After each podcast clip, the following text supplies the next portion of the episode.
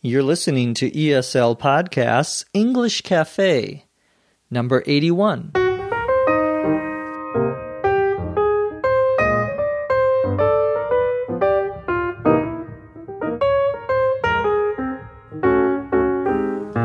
This is ESL Podcasts English Cafe, episode 81. I'm your host, Dr. Jeff McQuillan, coming to you from the Center for Educational Development in beautiful Los Angeles, California. Visit our website at eslpod.com and take a look at some of the new features we have on our website. You can also take a look at our ESL podcast store, which has some additional courses for you.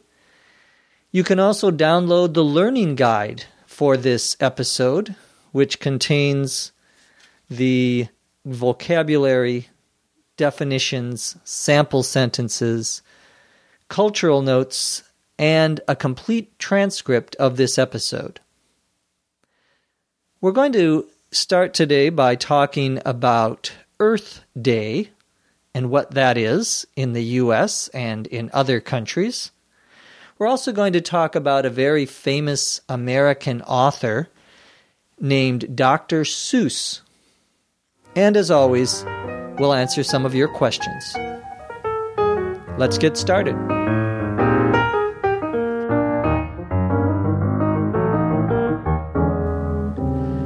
April 22nd is Earth Day in the United States and in many other countries. Earth Day, which was originally called Environmental Earth Day, was started by a senator, a U.S. senator, one of the government representatives in the United States. Every state has two senators. And the senator here was Gaylord Nelson, who was a senator from the state of Wisconsin. Wisconsin is next to Minnesota in the north central part of the U.S. The first Earth Day was on April 22nd, 1970. It is a celebration and a reminder of how important it is to take care of the earth. When we talk about environmentalism, we are talking about people who are concerned about the water and the air and the land and making sure that we keep these things clean. It started here in the United States and it moved to other countries as well. It's now observed or celebrated each year by more than 175 countries. Notice the use of that verb observed. We are going to observe Christmas on December 25th, or we are going to observe Memorial Day on the last Monday in May.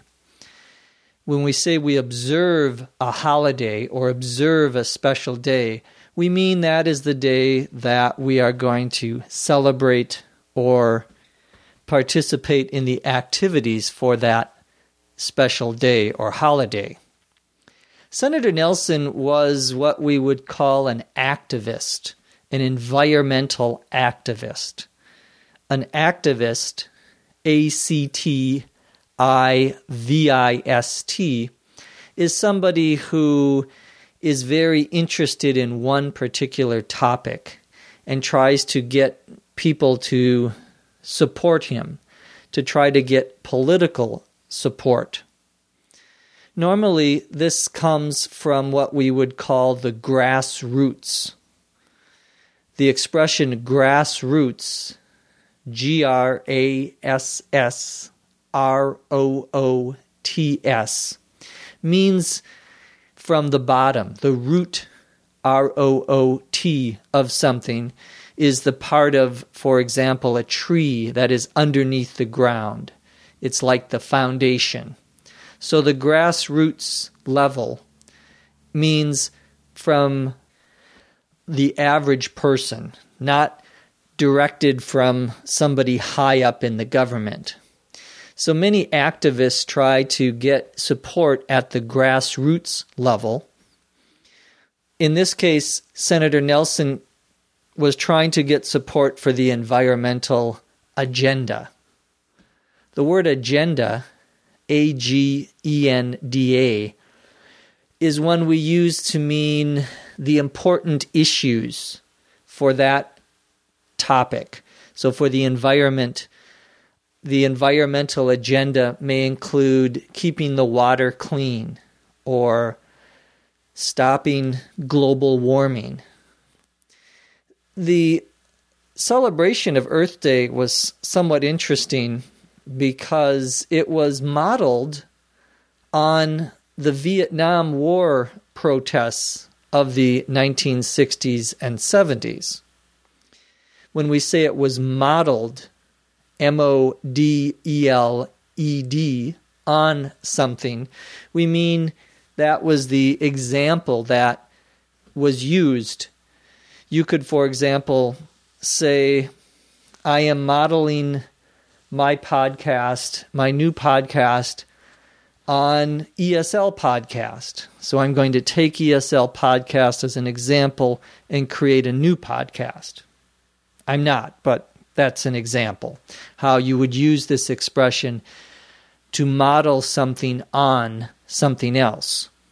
So the Earth Day was originally modeled on the protests, the people who were against the American involvement in Vietnam in the 1960s and 70s. Now, Earth Day is celebrated as a way of reminding us why it is important to take care of the earth. It is something that has caused changes in laws here in the United States in the wake of the first Earth Day, meaning after the first Earth Day, or something that was caused by the first Earth Day.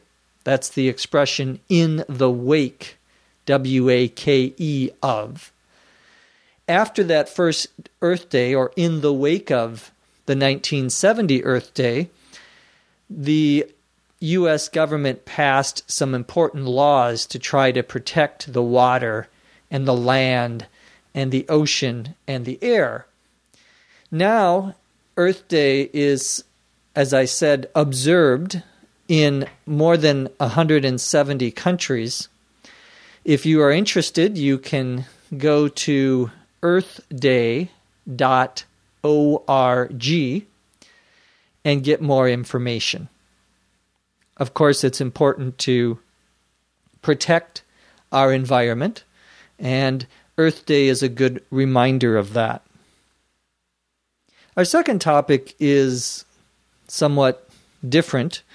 It's not a political topic, it's a topic about children, and actually about one of the most famous authors, American authors of books for children, and that is a man who we call Dr. Seuss.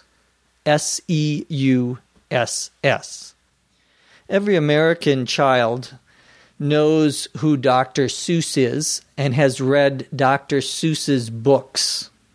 Dr. Seuss's real name was Theodore, T H E O D O R, Geisel, G E I S E L. He died, oh, about 15 years ago.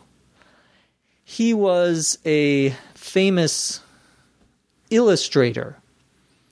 An illustrator, I L L U S T R A T O R, is someone who draws illustrations like cartoons, for example. Dr. Seuss, which was not, as I said, his real name, it was his pen name, P E N, name, meaning the name that he used on his books. Jeff McQuillan is my real name, not my pen name. But Dr. Seuss is a pen name, and he wrote many famous books for children. One of them was called The Cat in the Hat. A lot of Dr. Seuss books have rhymes. The words sound similar. There are rhyming books. The Cat in the Hat, Green Eggs and Ham. One of the most famous of his books was How the Grinch Stole Christmas. The Grinch, G R I N C H, was a bad character who wanted to stop people from celebrating and being happy at Christmas. And that was the name of this person in Dr. Seuss's story. Now people use the word Grinch to mean anyone who tries to stop you from celebrating or doesn't want you to be happy and celebrate holidays like Christmas. As I said, Dr. Seuss used a lot of rhyming text. His work became very popular among children. He wrote and illustrated more than 40 books, and his books have sold more than a half a billion copies. That's more than 500 million copies of his books have been sold. That is even more than the Harry Potter books, which are very popular in English for children and in other languages. Dr. Seuss's books are so popular that one in every four American children, according to one thing I read, gets a Dr. Seuss book as their first book. And almost every child in the United States gets a Dr. Seuss book eventually. Dr. Seuss books are for very beginning readers, so children who are five, six, seven years old. The languages and the stories are aimed at or are for younger children. Some of Dr. Seuss's books have actually been made into movies. How the Grinch Stole Christmas, starring Jim Carrey, a comic actor, was a very popular movie back in the year 2000. There was another movie called The Cat in the Hat, also based on or from the Dr. Seuss book, which did not do very well in terms of popularity. One of the reasons why Dr. Seuss's books are popular is because he made them very easy to read. One of his books only has 50 words, different words, in the entire book he also, as I said earlier, liked to use rhymes, which the children often like. So if you have a chance, especially if you have a child who's interested in learning English, you might want to get the Dr. Seuss books. They're certainly an important part of American culture and have been in the last 50, 60 years. Now let's answer a few of your questions.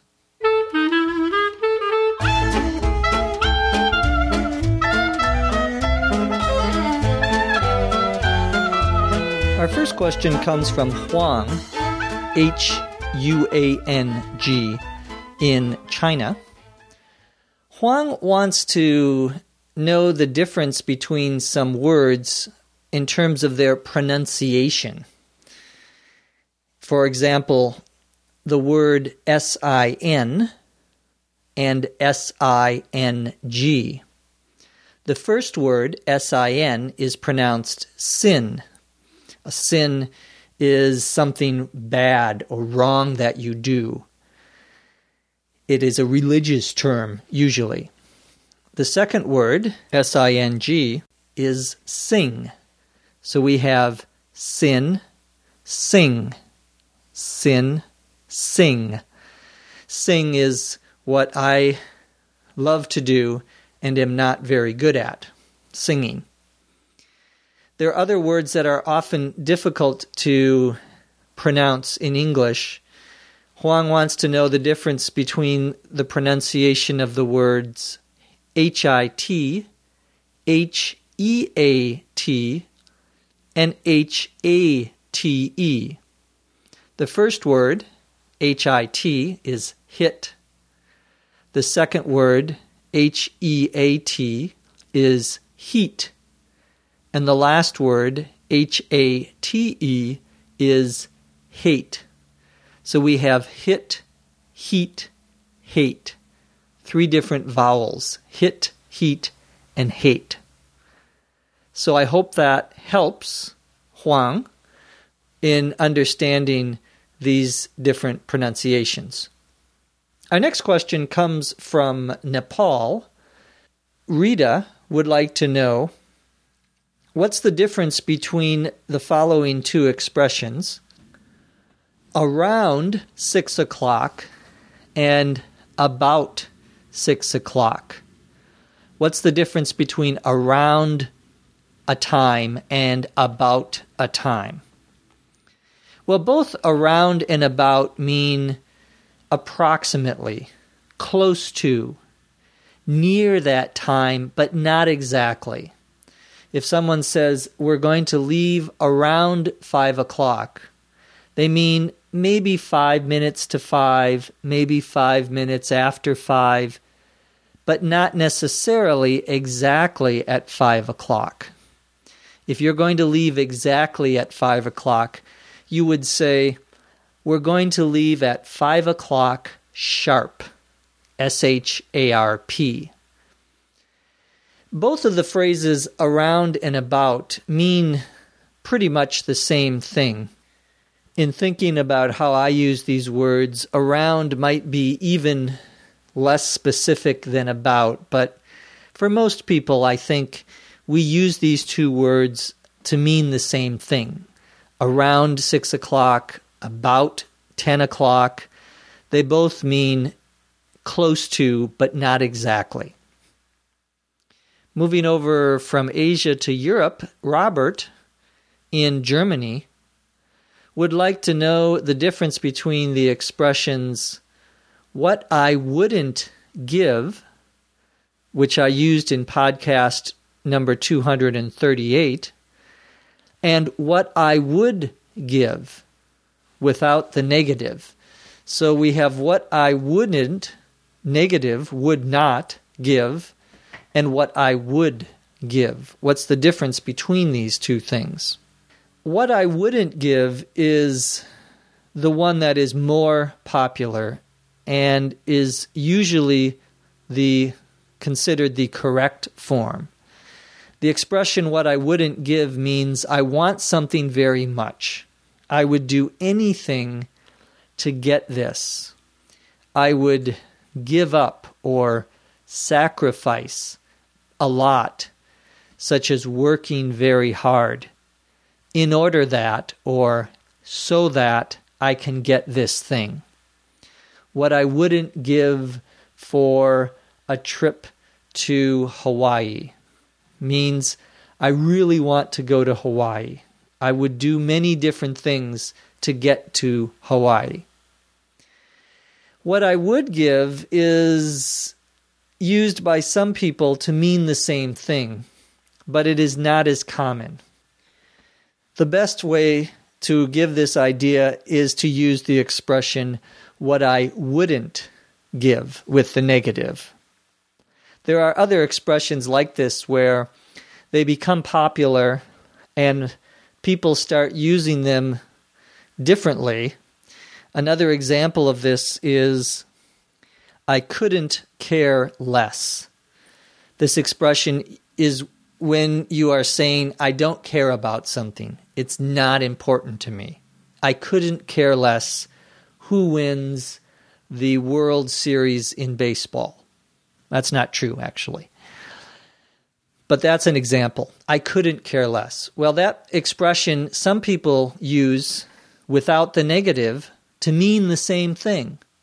I could care less who wins. It means the same thing as I couldn't care less. But I couldn't care less is the original and the more correct expression. The same is true here. What I wouldn't give is the more popular and more correct expression. But because these expressions become popular, they get changed by people as they use them.